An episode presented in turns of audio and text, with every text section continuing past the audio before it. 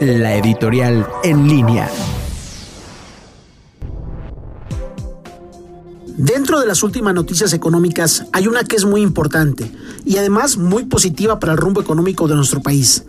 Y es que las negociaciones entre México, Estados Unidos y Canadá por aprobar el TEMEC se han acelerado y es muy probable que este sea aprobado en los siguientes días.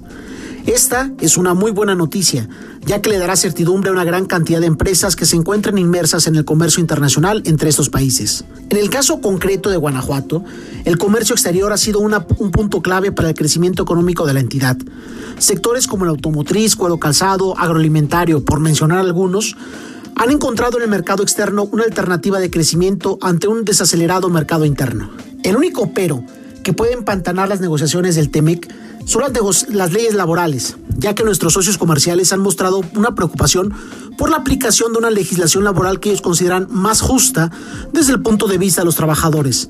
Incluso han llegado a poner sobre la mesa la exigencia de que inspectores extranjeros participen en la verificación de las normas laborales mexicanas. Hasta el momento, México ha rechazado esas propuestas y esperemos que se mantengan en ese sentido.